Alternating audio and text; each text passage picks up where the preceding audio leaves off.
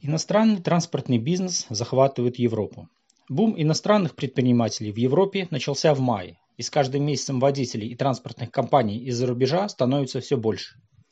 По данным Бюро международного транспорта Польши, в мае количество заявлений на получение лицензии на международные автоперевозки выросло до рекордных 7,5 тысяч, доведя темпы роста до 87% по сравнению с маем прошлого года. Далее темпы роста немного снизились, но все равно остаются высокими. Директор офиса Седлицкой ассоциации перевозчиков говорит, что рост иностранных транспортных компаний – это результат того, что украинские и белорусские предприятия открывают бизнес в Польше. Аналогичные данные приводит Главный центр экономической информации.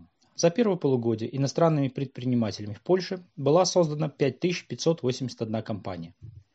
Почти половину из них создали граждане Украины – 2363 компании. Граждане Беларуси создали 727 компаний. Для сравнения, граждане Германии зарегистрировали 226 компаний, Турции – 140.